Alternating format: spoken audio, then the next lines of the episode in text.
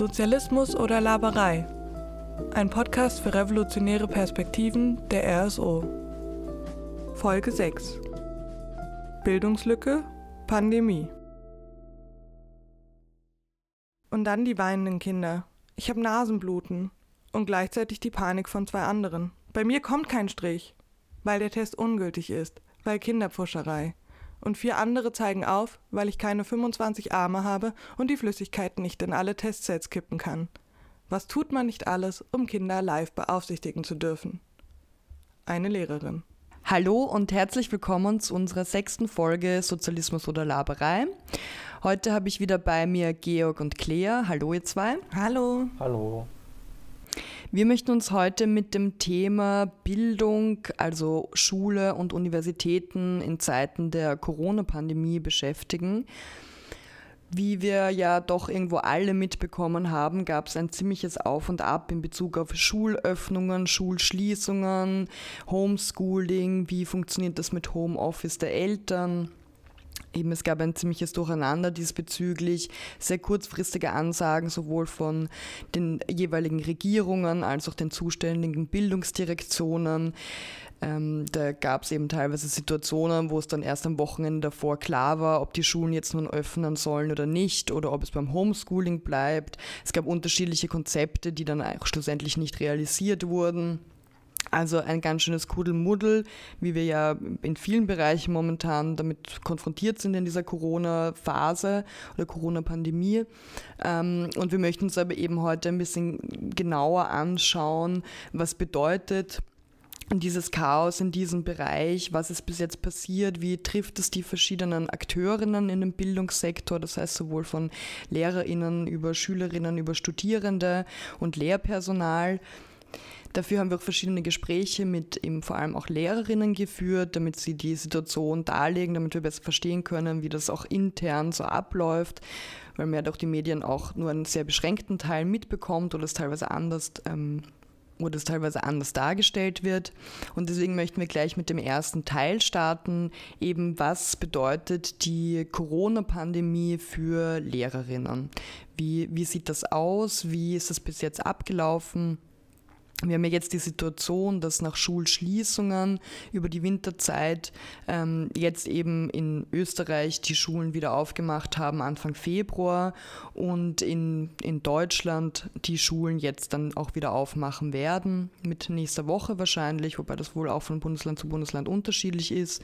Ähm, genau, und wir möchten so ein bisschen Revue passieren lassen, wie die Situation jetzt gerade für Lehrerinnen ist oder wie es halt in den letzten Monaten war. Ja, also ich habe äh, mit verschiedenen Lehrer und Lehrerinnen darüber geredet und ähm, ja, es ist auf alle Fälle eine, für, für alle Seiten eine komplizierte Situation, also nicht nur für die Eltern und für die Schüler und Schülerinnen, sondern auch für die Lehrkräfte ist es äh, eine, eine, schwere Situation. Vor allem auch, und da kann ich vor allem aus äh, Berlin erzählen, ähm, eine, eine, schwierige Situation, weil auch die Landesregierung ähm, keinen keinen klaren Fahrplan hat. So, also für niemand ist irgendwie erkennbar, was, was die nächsten Schritte sind, äh, was irgendwie geplant wird und so weiter und so fort. Das, äh, um ein konkretes Beispiel zu nennen, jetzt für, für konkret für Berlin, ist, dass vor den Weihnachtsferien äh, gesagt worden ist, dass die ersten zwei Wochen ähm, Homeschooling stattfinden wird und dann direkt nach den Ferien, am ähm, Mittwochabend, war die Presseerklärung des Berliner, der Berliner Landesregierung, dass kommenden Montag, also zwei Schultage quasi später, äh, die Schule für einige Klassen wieder anfangen soll. Und ähm, obwohl es vorher hieß, dass zum Beispiel Homeschooling ähm, stattfinden soll in der zweiten Woche nach den Weihnachtsferien. Und ja, das heißt zum Beispiel für Lehrkräfte, dass sie ähm, sich natürlich auf Homeschooling vorbereitet haben und dann über Nacht auf einmal nicht mal wussten, okay, ist nächste Woche jetzt Homeschooling, müssen wir sozusagen in der Schule sein und Sachen vorbereiten. Das äh, ist natürlich für, für Lehrkräfte auch diese Unsicherheit immer wieder ähm, kompliziert, wenn man ja eigentlich lange vorausplant, äh, was man macht. Also zumindest die Lehrkräfte, die versuchen, ähm, guten Unterricht zu machen. Ähm, und dieses, ähm, dadurch, dass es so eine Unsicherheit gibt, plant man eher so von Woche zu Woche. Ist noch nächste Woche Homeschooling, ist nächste Woche irgendwie Unterricht in der Schule. Kann man, kann man gar nicht irgendwie langfristig planen, überlegen, was man mit den, mit den Schülern und Schülerinnen machen soll. und in Berlin, ähm, Gott sei Dank, gab es die Situation, dass sich äh, sowohl ganz viele Lehrkräfte beschwert haben, auch über die Gewerkschaft ähm, GW, und es da sozusagen Protest gab, aber auch ganz viele Schulleitungen äh, sich beschwert haben gegen die Schulöffnungen. Ähm, einerseits natürlich aus, einem, aus dem Grund, dass es halt weiterhin irgendwie Corona gibt, eine Pandemie und ähm, auch die Schulleitungen ver vernünftig sind, in dem Sinne sagen, okay, das ist eigentlich viel zu gefährlich, die Schulen wieder aufzumachen. Ähm, und natürlich auch viele Lehrkräfte äh, nicht eingesehen haben, sich jetzt irgendwie verheizen zu lassen ähm, und irgendwie eine, eine Schulöffnung durchzuführen, die vielleicht von der Wirtschaft irgendwie verlangt wird, aber ähm, aus einer Sicht der Pandemie heraus total unnötig ist. Ah, siehst du, du hast auch äh, noch Kontakt zu einer Volksschullehrerin, also einer Grundschullehrerin für alle Deutschen ähm, gehabt. Und äh, magst du davon auch ein bisschen erzählen, was für Schwierigkeiten ihr so begegnet sind? Ja, sehr gerne, weil ich das auch sehr interessant gefunden habe, weil das ja nochmal andere Herausforderungen bringt als ein bisschen ältere Schülerinnen. Ähm, ich habe auch schon im Herbst öfters mit, mit ihr geredet und da hat sie ähnliche Erfahrungen, also von ähnlichen Erfahrungen berichtet, wie, wie du jetzt berichtet hast, äh, Georg, von anderen Lehrerinnen, eben diese völlige Ungewissheit die ganze Zeit, dieses überhaupt nicht zu wissen, wie man eigentlich mit der Situation umgeht und eigentlich schon einen extrem großen Frust darüber. Jetzt waren eh die Sommerferien, man hätte Konzepte vorlegen können und eigentlich hat man das so den Eindruck, okay, es ist jetzt über den Sommer überhaupt gar nichts passiert in Bezug auf die Schulen und dann wieder recht kurzfristig vor Schulöffnungen irgendwelche, irgendwelche Hygieneregeln aufzustellen und aber eigentlich überhaupt keinen Fahrplan auch für Lehrerinnen aufzustellen, okay, was tut man, wenn Eltern Nachfragen haben, was tut man, wenn ein Kind wirklich positiv ist. Also das hat eigentlich im September schon begonnen und wo sie eben da auch schon erzählt hat, dass das eigentlich eine sehr frustige und auch überfordernde Situation ist. Und hat sich aber jetzt in den ganzen letzten Monaten überhaupt nicht gebessert. Und jetzt hat sie eben erzählt, das, das habe ich eben sehr interessant gefunden, ähm, in, in Österreich ist es ja jetzt so, dass sich die Kinder, wenn sie in die Schule gehen, testen lassen. Also sie oder beziehungsweise eigentlich eben selbst testen müssen und zwar so eben auch in den Volksschulen bei eben sehr jungen Kindern. Ähm, die kriegen dann so, das sind so die so neue, so neue Tests. Ähm, die eben nicht so weit in die Nase eingeführt werden, also nur so bis so, glaube ich, so drei Zentimeter sollten es sein. Ähm, und das sollen sie eben selbst machen und dann wird eben der Test vor Ort gemacht und das wurde circa eine Woche vor Schulöffnungen bekannt gegeben, dass das jetzt so die Strategie für die Schulöffnungen sein wird. Die Lehrerinnen wurden überhaupt nicht eingeschult. Es gab überhaupt keine Information, wie das genau ablaufen wird. Ähm, es hätte irgendwie eine Art von Testteam geben sollen an Schulen, die vorbeikommen hätten sollen. Diese, diese Testteams sind nie aufgetaucht. Das heißt, Pädagoginnen und Lehrerinnen waren eigentlich komplett überfordert mit dieser Situation, dass sie jetzt plötzlich ähm, an eben zum Beispiel in einer Volksschulklasse 26 Kindern diese Tests durchführen müssen, wo man eben sagen muss, ein sechsjähriges Kind ist schon damit überfordert, überhaupt dieses Testkit aufzumachen, aufzuschneiden und dann geschweige denn sich irgendwie dieses Röhrl tief genug in die Nase zu stecken. Das ist jetzt einmal die, die eine Situation, wo man halt irgendwie auch merkt, dass ähm, die Maßnahmen, die dann gerade im Schulbereich ähm, durchgesetzt werden, auch völlig an der Realität einfach sowohl der Schülerinnen als auch der Lehrerinnen vorbeigehen und ähm, es eben auch überhaupt keine Vorschläge gibt oder irgendeine Art von Plan, was passiert, wenn ein Kind jetzt bei diesen Tests positiv ist, was ja tatsächlich auch für Kinder, was eben diese Lehrerin auch erzählt hat, teilweise ziemlich traumatisierend sein kann oder auch wirklich Angstzustände hervorruft, wo dann Kinder sagen, okay, ich habe so Angst, wenn jetzt mein Test positiv ist, was ist dann? Ähm, es gibt aber eben auch überhaupt keine Strategie, was, was macht man tatsächlich, weil es ist ja nach wie vor so, dass diese 26 Kinder dann immer noch noch in der Klasse sitzen und irgendwie betreut werden müssen.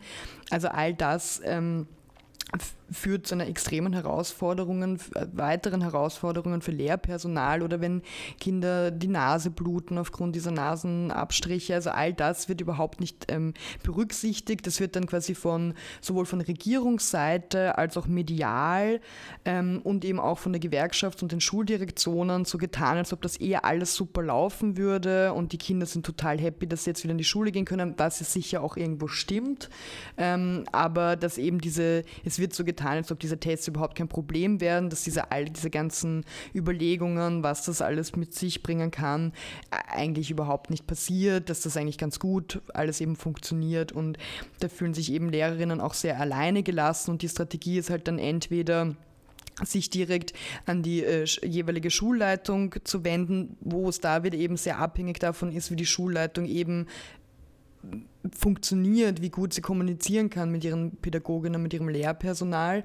Oder eben auch, wenn man sich an die Gewerkschaft nennt, irgendwie nur so Allgemeinposten kommen, wie man soll sich an die Schuldirektion äh, wenden. Und es läuft ja offenbar eh alles gut und äh, ja, also überhaupt keine Antworten eigentlich gegeben werden. Oder wenn dann eben Lehrerinnen kritisch nachfragen, sie als Querulantinnen dargestellt werden und dass man aus diesen Sachen doch nicht so, ja, nicht so ein großes Ding machen soll, weil es scheint ja eh alles gut zu funktionieren. Ähm, am ersten Tag der Schulöffnungen hat auch unser äh, Gesundheitsminister gesagt, wie nämlich gesagt wurde, okay, es waren nur relativ wenig Kinder positiv und dass es zwei Möglichkeiten gibt. Ähm, das eine ist, diese Tests funktionieren so nicht und das andere ist, das ist eigentlich eine gute Situation, weil dann haben wir jetzt wohl geringere Infektionszahlen. Hat er gesagt, ja, das hat mich auch überrascht mit den geringen Zahlen und ja, tatsächlich gibt es beide Optionen. Also man hat wirklich das Gefühl, es gibt beide überhaupt keinen Plan. Das wurde jetzt halt irgendwie so durchgesetzt mit diesen Testungen, abgesehen davon, dass es mindestens immer so eine Stunde der, Studie, äh, der Unterrichtszeit benötigt. Aber da gibt es eben sehr viele Herausforderungen und gar keine Antworten, weder von Regierungsseite, weder von Schuldirektionsseite und eben auch überhaupt keine, keine Maßnahmen von Gewerkschaftsseite. Und ähm, ja, das ist eine sehr, sehr herausfordernde Situation die, die mir eben die ähm, Volksschullehrerin geschildert hat, die eben auch einfach so nicht kommuniziert und veröffentlicht wird und sicher mehrere, mehrere Kolleginnen in Schulen betrifft. Georg, wenn du so Überblick hast über ähm, die Situation in Deutschland, ich meine, auch unabhängig von den Schulöffnungen im Rahmen von Homeschooling. Ich habe jetzt vor kurzem eine Statistik gesehen zu äh, Digitalisierung an Schulen, also geschweige denn, dass es irgendwie WLAN gibt, noch gibt es Ausstattung für die Leute. Ähm, hast du da vielleicht auch so ein bisschen einen Überblick, wie, was da für Probleme aufgetaucht aufgetaucht sind oder wie man damit umgegangen ist oder auch nicht?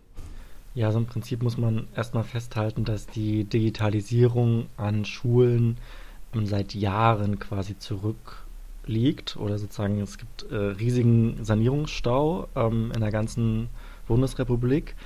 Ähm, dass sozusagen es kein, ja, wie du schon gerade gesagt hast, kein WLAN gibt. Ähm, es gibt keine, äh, nicht genug PC-Ausstattung für, für die LehrerInnen. Ähm, es gibt nicht genug Smartboards in den Schulen oder wenn sie äh, funktionieren äh, oder wenn sie existieren, funktionieren sie teilweise nicht. Ähm, ja, oder auch, dass sozusagen die, äh, die, die Service-Teams, die das sozusagen betreuen sollen, ähm, externe halt sind, die sich mit der Schule gar nicht unbedingt auskennen oder mit den Anforderungen, die halt eine Schule äh, braucht, halt nicht, äh, nicht drauf klarkommen ähm, und dann halt irgendwie Sachen falsch äh, installieren.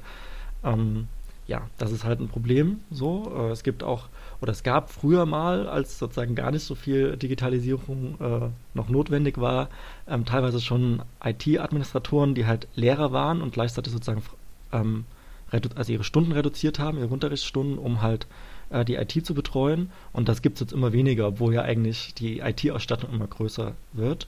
Das ist zum Beispiel ein Problem, ähm, zumindest in Berlin. Ich weiß nicht, wie das in anderen Bundesländern ähm, ist. Ähm, und jetzt halt zur Corona-Zeit ähm, ist halt ganz klar geworden, dass, dass die Schüler und Schülerinnen, die aus sozial benachteiligten Haushalten kommen, ähm, eine viel, viel schlechtere Ausstattung haben zu Hause als äh, natürlich Kinder, äh, die aus einem Bildungsbürgertum kommen oder aus reicheren Familien, wo halt jeder ein eigenes Endgerät hat. Also in Berlin gibt es ganz viele äh, Schüler und Schülerinnen, die teilen sich zu dritt, zu vier, zu fünft ähm, ein Endgerät. So, ähm, gerade in der ersten Welle, äh, letztes Jahr im März, ähm, haben viele nur, konnten nur ihr Handy benutzen, so, oder hatten nicht mehr WLAN zu Hause und so weiter und so fort. So, da ist jetzt ähm, in der zweiten Welle, jetzt ab November, ist schon besser gelaufen. Also es gab, äh, teilweise wurden dann ziemlich viele ähm, Tablets, ziemlich viele Tablets an die Schulen geliefert.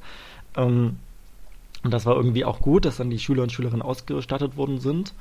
Ähm, aber auch da gab es dann teilweise technische Probleme mit den äh, Tablets, was jetzt auch nicht unbedingt verwunderlich ist, aber es zeigt, dass sozusagen, ähm, dass auch jetzt erst sozusagen im, im Januar diese Tablets angekommen sind, wie, wie weit man eigentlich zurückhängt. Und das war ja eigentlich schon lange absehbar, dass irgendwann ein zweiter Lockdown kommen wird. So, und äh, im Prinzip haben alle davor die Augen verschlossen.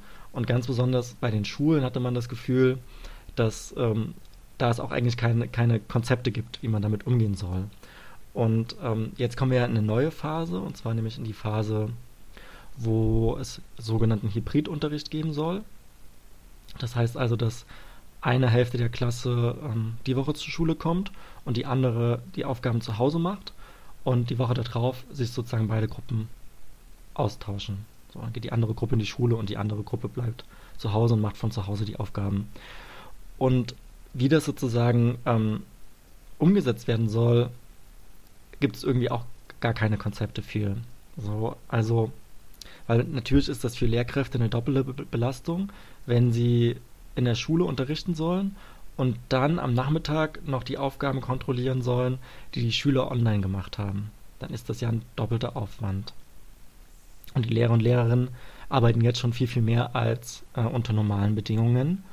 Und ähm, es gab Schulen, die haben jetzt ausprobiert, ihren, ähm, ihren Unterricht sozusagen zu streamen, dass die anderen Schüler und Schülerinnen, ähm, die zu Hause sind, den Unterricht quasi live verfolgen können. Und da gab es natürlich ganz, ganz viele verschiedene technische Probleme. Ähm, also erstens haben auch nicht mal alle Lehrer irgendwie äh, zum Beispiel einen Laptop, also ganz viele haben zum Beispiel Stand-PCs. So, also die können natürlich nicht mit dem Stand-PC in die Schule kommen, um über äh, dieses Gerät halt irgendwie den Unterricht zu streamen. Ähm, dann gab es irgendwie Probleme, okay, äh, ich habe zum Beispiel keine Bluetooth-Kopfhörer. Das heißt, ich kann mich nur einen Meter von meinem äh, Laptop entfernen, sonst hören die Schüler und Schülerinnen, die zu Hause sind, ja nicht mehr das, was ich sage. So, das heißt, ich kann eigentlich im Klassenraum nicht mehr rumlaufen. Ähm, dann die nächste Frage, okay, äh, worauf zeige ich jetzt den Laptop? Also auf mich oder auf das Tafelbild oder ähm, ja, wo, wohin, wie stelle ich den PC jetzt hin, damit die was sehen? So. Ähm, dann gibt es natürlich irgendwie das Problem, dass es äh, nicht auf WLAN in den Schulen gibt oder ähm, ja, also wie ihr seht, es gibt irgendwie tausend verschiedene ähm, Probleme, die ähm, jetzt sozusagen offensichtlich wären, dass halt die Digitalisierung an Schulen Jahre zurückhängt. Und auch die Konzepte dafür ähm, zurück, also ja, weit, weit zurückliegen. Ja, also ich glaube, das ist halt diese ganze, diese ganzen technischen Probleme und das ähm, eigentlich die sehr rückschrittliche Dig Digitalisierungsprozesse in den Schulen ist so ein Problem, aber es zeigt halt eben auch ganz klar auf, was wir ja normalerweise auch haben und was du ja auch schon angesprochen hast, eben diese ungleiche Verteilung von Bildung und dass es eben sehr, sehr stark eben davon an, ab, abhängt, in welche Familie man geboren wurde und wie diese Familie ähm, sozial und finanziell aufgestellt ist. Und da ist eben natürlich ein Bereich in verschiedenen technischen die, die, technische Ausstattung, aber da geht es natürlich auch irgendwie um beengte Wohnverhältnisse. Ähm, inwiefern hat man, hat man einen ruhigen Arbeitsplatz, wo man, wo man arbeiten kann? Gibt es irgendeine Art von Kinderbetreuung, zum Beispiel auch von Geschwistern oder so, wenn jetzt ähm, Eltern in ähm, weiterhin arbeiten müssen, nicht im Homeoffice sind, abgesehen davon, dass zum Beispiel das Homeoffice-Konzept auch eben so nicht funktioniert, gerade für eben Personen, die die Kinder zu betreuen haben. Aber eben wenn die Eltern arbeiten und es aber zum Beispiel junge Geschwisterchen gibt, die eben jetzt nicht äh, in den Kindergarten oder in die Schule gehen können, dann ist es eben auch sehr schwierig eigentlich dem, dem Unterricht irgendwie da mitzukommen, wenn wir eigentlich dann die Betreuungsaufgaben übernehmen müssen. Und das sind natürlich alles irgendwie so Bereiche, die es vor Corona auch schon natürlich gab, aber jetzt verstärkt ähm, hervorkommen. Da gibt es auch mittlerweile einen Begriff dafür, der Pandemie-Gap heißt, also eben auch diese Schere, die es vorher schon gab, aber die eben durch die Pandemie noch weiter weiter aufgeht und eben auch ganz besonders auch Schülerinnen trifft ähm, mit Migrationshintergrund. Ähm, und äh, genau, und das sehen wir alles irgendwie, glaube ich, sehr gut äh, in dieser Pandemie, wie, wie widersprüchlich auch ähm, äh, mit Bildung umgegangen wird und wie ungleich verteilt äh, dieser, dieser Bereich ist. Und was ich zum Beispiel auch, was in Österreich irgendwie eine starke Kritik auch an der Regierung ist, in Bezug auf die Corona-Maßnahmen an den Schulen, dass es eigentlich einen recht starken Fokus eher auf Gymnasien gibt, also wie die Maßnahmen in Gymnasien umgesetzt werden, aber eigentlich gar nicht in Bezug auf Berufsschulen sich da stärker damit auseinandergesetzt werden, dass Schülerinnen von Berufsschulen dann als systemrelevant in den verschiedenen Bereichen auch arbeiten müssen, aber quasi eigentlich für sie überhaupt keine Konzepte dann in, in, in Bezug auf die Lehre und in Bezug auf die Weiterbildung erarbeitet werden, dass das zum Beispiel auch ein großer Kritikpunkt ist, den ich jetzt schon öfters eben in, in Bezug auf die österreichischen Maßnahmen Maßnahmen gehört habe, dass das eben ein Problem ist. Und eben, da sieht man halt auch einfach wirklich auch da die ungleiche Behandlung von welche Art von Bildung ist irgendwie in unserer Gesellschaft das wert und welche nicht. Ähm, ja. Beziehungsweise funktionieren sie ja weiter sehr gut als äh, sehr kostengünstige Arbeitskräfte und die Ausbildung tritt dann halt zurück in allen Bereichen. Also in Deutschland kann ich dazu sagen, war das auch so, dass eigentlich bis weit in den Sommer hinein, als schon viele Schulen wieder mit Öffnungskonzepten gearbeitet haben, die berufsbildenden Schulen, die die Ausbildungen begleiten, ähm, äh, auch noch weiterhin geschlossen blieben und die Auszubildenden einfach äh, weiterhin Vollzeit arbeiten gegangen sind für meistens sehr, sehr geringe Löhne, aber ihre Ausbildung halt nicht quasi weiterführen konnten. Und das führt dann natürlich auch dazu, dass in zwei oder drei Jahren, wenn sie Prüfungen ablegen, sie manche Dinge vielleicht einfach nicht lernen konnten in der Zeit, die man erwartet hat, dass sie das gelernt haben und wahrscheinlich bis dahin auch schon wieder ignoriert wird, dass sie genau in dieser Zeit in Ausbildung sich befunden haben. Mm, und jetzt sind wir ja quasi schon so weitergegangen zur Situation von Schülerinnen. Ähm, ich würde dann auch noch mal ein bisschen über Studierende reden wollen, ähm, die natürlich auch massiv betroffen sind äh, von der Lage in der Pandemie, weil die Universitäten mit als erstes und mit als längstes geschlossen hatten, also sowohl im Sommersemester letztes Jahr als auch im Wintersemester äh, jetzt quasi direkt ab 1. November, 2. November fing der zweite Lockdown an und auch ab da waren die Universitäten wieder geschlossen und alles wurde so halbwegs auf Online-Unterricht umgestellt. Ähm, was dazu führt, dass man wahnsinnig isoliert ist, dass man einfach irgendwie auch bestimmten Austausch, der normal ist an Universitäten mit äh, Kommilitoninnen zu führen, einfach nicht stattfindet mehr, weil man eigentlich nur noch den direkten Kontakt zu den DozentInnen hat. Und ähm, was ein ganz großer Bereich ist, ist, dass viele Teilbereiche der studentischen Nebenjobs, die sehr oft in der Gastronomie und im Handel ver, ähm, verortbar sind, einfach äh, durch die Schließung natürlich auch ausgefallen sind. Und das betrifft dann vor allem Studierende, die ihren Lebensunterhalt neben, entweder aufstocken oder selber verdienen komplett neben, der, neben dem Studium. Und da hat, muss man sagen, in Deutschland äh, die Staatsunterstützung total gefehlt. Also da gab es eigentlich gar nichts. Man ähm, hat dann kleinere Studi ähm, Hilfsnotzulagen von den, äh, von den ähm, Studierendenwerken gestellt, die quasi von Überschüssen aus Studiengebühren ähm, finanziert werden. Das war in Berlin im ersten Lockdown, waren das 500 Personen, die da gefördert wurden. Wenn man sich überlegt, wie viele Menschen in Berlin studieren, ist das wirklich eine wahnsinnig geringe Menge. Man musste auch nachweisen, dass man wirklich in einer Corona-bedingten Notsituation ist. Also wenn es einem vorher schon schlecht ging äh, finanziell, dann äh, zählt das nicht, sondern dann ist man halt einfach arm dran und da hat die Pandemie ja nichts mit zu tun. Ähm, und auch das Studierendenwerk an sich, beziehungsweise dessen Vorsitzender war, sagen wir mal, bedingt hilfreich, weil seine Ideen, wie man besser jetzt durch die Pandemie kommen könnte als Studierende, wäre, waren entweder, ja, man soll sich halt einen anderen Job suchen, als würde es die halt vom Himmel regnen, wenn alles schließt im Moment. Ähm, oder man, äh, ja, nee, nicht oder. genau, man soll sich einfach einen anderen Job suchen und, ähm, und was auch noch eine Möglichkeit ist, man kann etwas, das nennt sich Hartz-IV-Darlehen beantragen in Deutschland. Das ist quasi, man kriegt dann den Hartz-IV-Satz vom Amt bezahlt, muss ihn aber vollständig zurückzahlen. Nachdem das Studium beendet wurde, spätestens. Und das kann man sich halt irgendwie überhaupt nicht vorstellen. Andere, andere Empfehlungen waren auch noch Studienkredite zu beantragen. Die sind oft sehr gering oder gar nicht bezinst, aber man hat halt überhaupt keinen Ausgleich dafür, sondern man muss sich einfach verschulden. Und äh, die Lage für viele Studierende ist jetzt auch nicht so, dass man unbedingt, nur weil man einen Studienabschluss hat, große Aussichten auf äh, eine blühende Karriere mit sehr viel Geld hat, sondern ähm, vor allem im geisteswissenschaftlichen Bereich das ja auch nicht mehr so hoch vergütet ist und auf einen gewartet wird. So.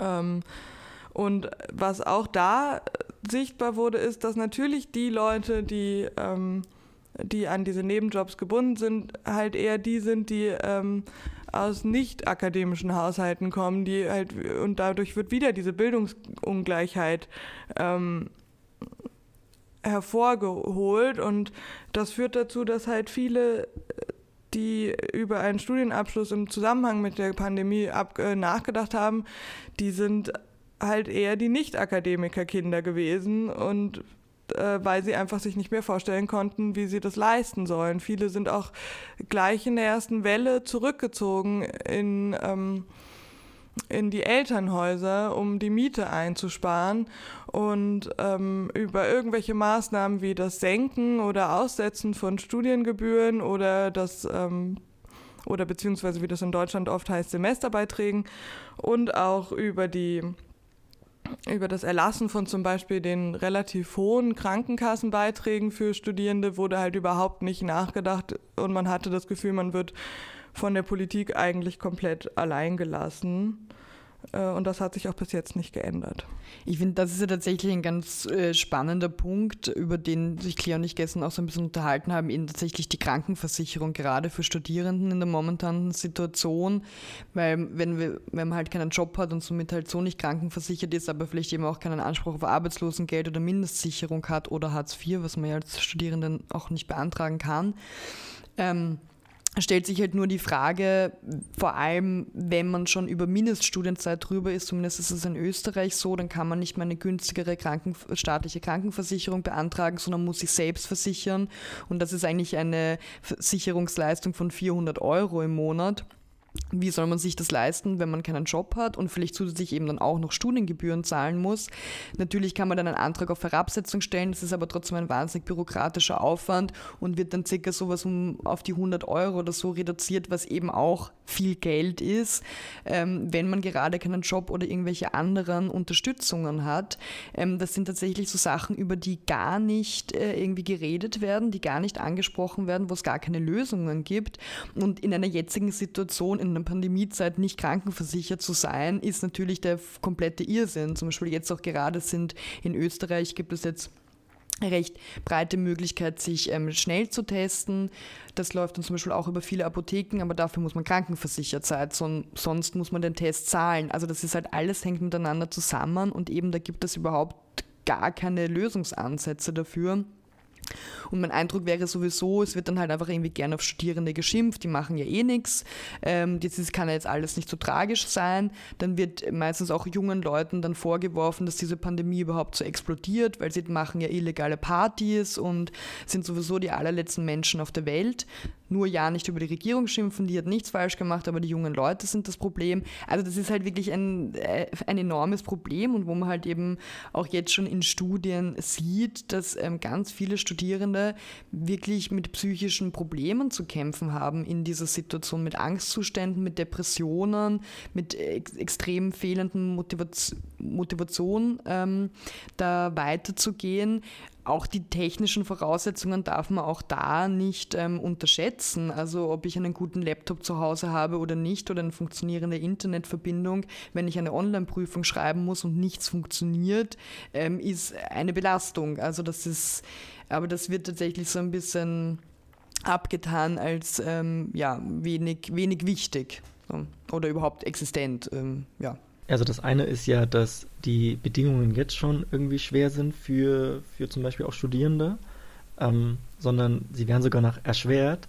In Österreich gibt es zum Beispiel gerade eine Gesetzesinitiative ähm, der Regierung, die das Leben der Studierenden erschwert. Ähm, Aziza, kannst du da vielleicht noch was äh, zu erzählen? Ähm, ja, kann ich gerne machen. Ähm, und zwar geht es da um die Universitätsgesetzesnovelle, die jetzt auch schon länger diskutiert wurde, aber die äh, jetzt in Kraft treten soll. Und ich glaube, der Zeitpunkt ist äh, ganz günstig gewählt von der Regierung, weil die Universitäten sind leer und ähm, somit ist es auch ein bisschen schwieriger, sich gegen diese Gesetzesnovelle zu organisieren auf den Unis zu wehren, obwohl man sagen muss, dass es auch jetzt beginnend schon Widerstand gibt.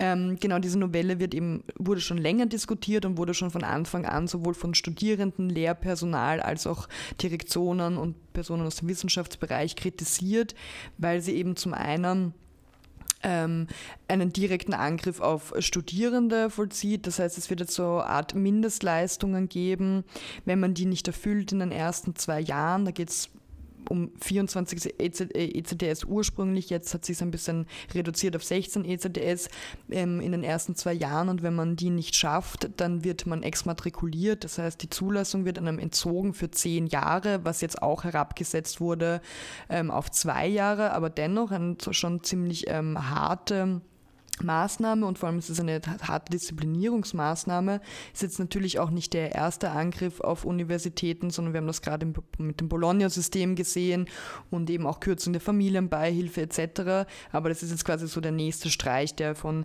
ähm, Regierungsseite kommt, um Studierende weiter unter Druck zu setzen.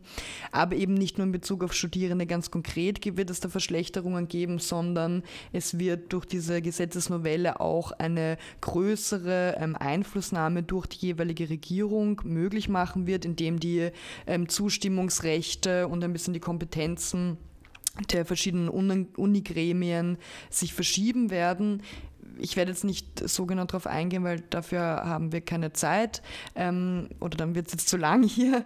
Aber wie gesagt, diese, diese verschiedenen Verschiebungen der Kompetenzen und Abstimmungsverhältnisse in den Unigremien wird eben dazu führen, dass es eigentlich eine direktere Einflussmöglichkeit des Bildungsministeriums und eben auch der jeweiligen Regierung ähm, auf auf die Universitäten und die Lehrpläne geben wird.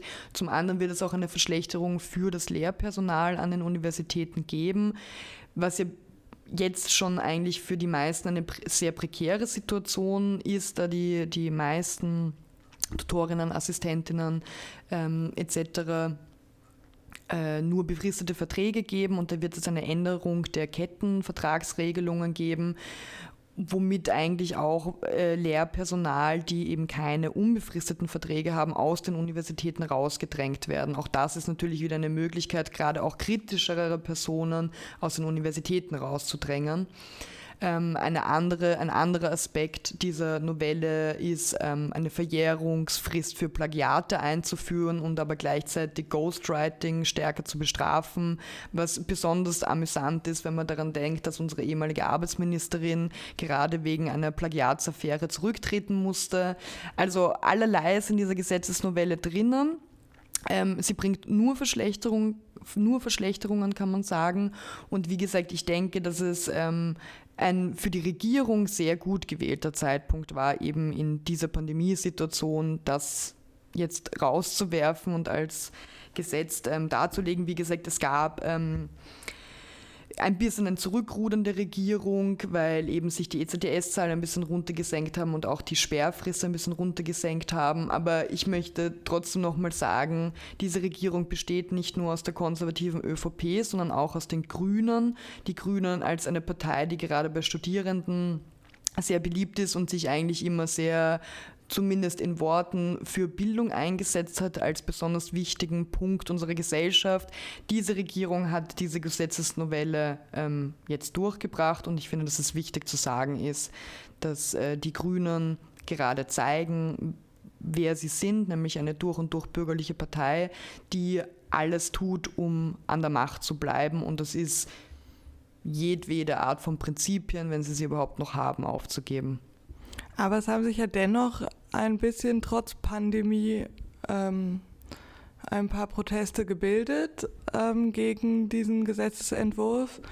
Und ähm, auch in Deutschland sammeln sich ein bisschen auch unter den Einschränkungen von Corona die, ähm, die Bildungsproteste zurück, die jetzt doch sehr lange, um die es doch sehr lange ruhig war in den letzten Jahren. Unter anderem soll es auch am 26. Februar einen Aktionstag für gerechte Bildung geben und neben den Forderungen, die ähm, ganz klar auf die Pandemie ähm, abzielen, gibt es auch immer noch äh, Forderungen nach ähm, nach guter Unterrichtsausstattung, nach sauberen Schultoiletten und jeder, der zumindest in Deutschland auf die Schule gegangen ist, weiß, wovon ich da spreche. Und auch ähm, Schulessen, das einen nicht krank macht ähm, und ganz andere sehr ähm, grundlegende Forderungen, die auch schon 2009 bei den Bildungsprotesten, die eigentlich im Zuge der Bologna-Reform begannen, ähm,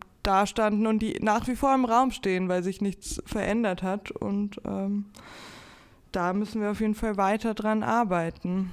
Ich möchte vielleicht das gleich nutzen, um einen Aufruf zu starten. Ähm, und zwar gibt es in Wien den nächsten Protest gegen die ähm, Universitätsnovelle, beziehungsweise eigentlich gegen die ganze momentane Bildungssituation. Ähm, die nächste Demonstration am 3. März um 15 Uhr. Ja, vielleicht noch ein paar abschließende Worte.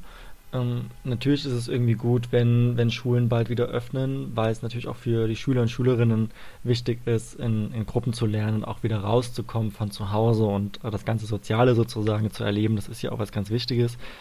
Aber so wie die Konzepte bisher sind und auch die ähm, materiellen Bedingungen, die halt existieren, ist es halt äh, extrem risikobelastet, äh, die Schulen angesichts der aktuellen Situation der Pandemie wieder, wieder vollumfänglich zu, zu öffnen. Ähm, also was halt irgendwie wichtig wäre, dass es kostenlose FFP2-Masken gibt für Schüler und Schülerinnen und für die Lehrkräfte, dass es wirklich nur halbe Gruppen gibt, dass ähm, es Luftfilter gibt, um ähm, auch im Winter sozusagen nicht darauf angewiesen zu sein, alle zehn Minuten die Fenster zu öffnen, sondern dass es die Luftfilteranlagen machen mit, ähm, ja, dass es halt sozusagen die Technik irgendwie gibt ähm, und dass auch diejenigen Schüler und Schülerinnen, die halt dann zu Hause lernen im Hybridunterricht, äh, gute Ausstattung haben und Zugang zu WLAN und so weiter und so fort dass, ähm, ja, dass das ganz wichtig ist. Und natürlich ist äh, die Pandemie auch eine, eine psychische Belastung, ähm, weil zum Beispiel auch zu Hause vielleicht weniger Geld da ist, weil die Eltern halt irgendwie unter der Pandemie leiden äh, und finanziell leiden, dass es da natürlich irgendwie ähm, finanzielle Hilfen bedarf. So und dass halt niemand irgendwie äh, zu Hause bleiben muss uh, und wegen der Pandemie und deswegen irgendwie weniger Geld zur Verfügung hat als vorher, weil Reichtum gibt es genug. Es gibt äh, genug Leute, die äh, während der Pandemie sehr viel Geld verdient haben.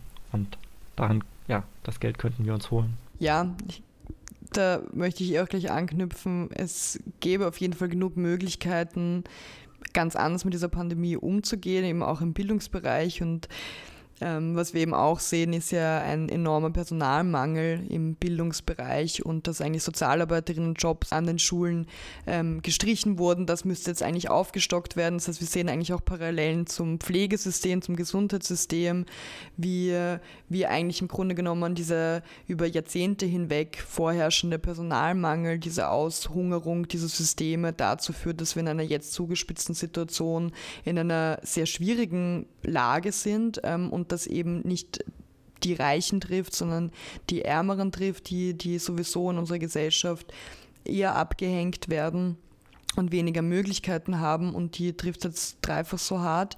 Und da, wie gesagt, da gäbe es genug Möglichkeiten, äh, anders mit dieser Situation umzugehen. Und ich glaube, ein Schritt wäre vor allem auch tatsächlich die Betroffenen selbst einzubinden und demokratisch einzubinden und nicht irgendwelche völlig abstrusen Experten Regierungsrunden zu machen und dann realitätsferne Konzepte auszuarbeiten, ohne einmal mit einer Lehrerin geredet zu haben, ähm, was eigentlich wirklich notwendig wäre, oder die Studierenden zu fragen, was sie wirklich brauchen würden, das Lehrpersonal. All das müsste ganz anders laufen.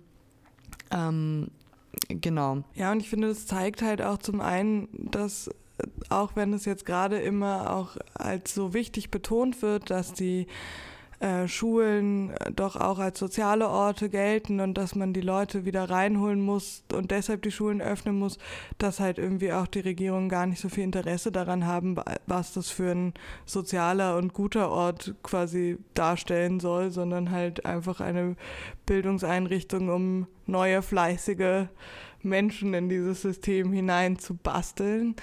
Und äh, was ich finde, was es halt einfach auch zeigt, ist, dass die die Parallelen der Probleme einfach so massiv sind, dass wir das einfach, also nie, sowieso im Bildungsbereich müssen diese Kämpfe vereint werden, weil die Forderungen sind eigentlich von allen die gleichen, die Perspektiven sind nur anders.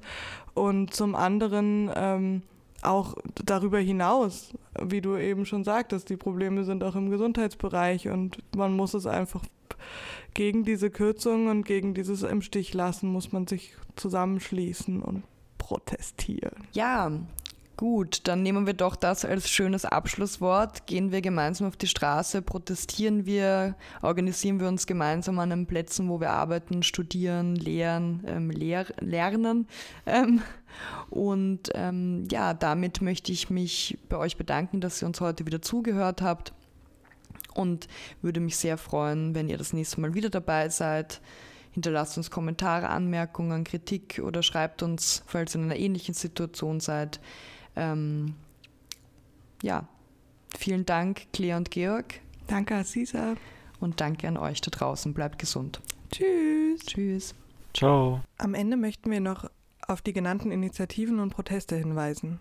Zum einen der Aktionstag am 26. Februar Hierzu mehr Informationen unter www.gerechtebildung.org und mehr zur UG-Novelle findet ihr unter sozialismus.net bei den Artikeln. Die Demo findet am 3. März um 15 Uhr in Wien statt.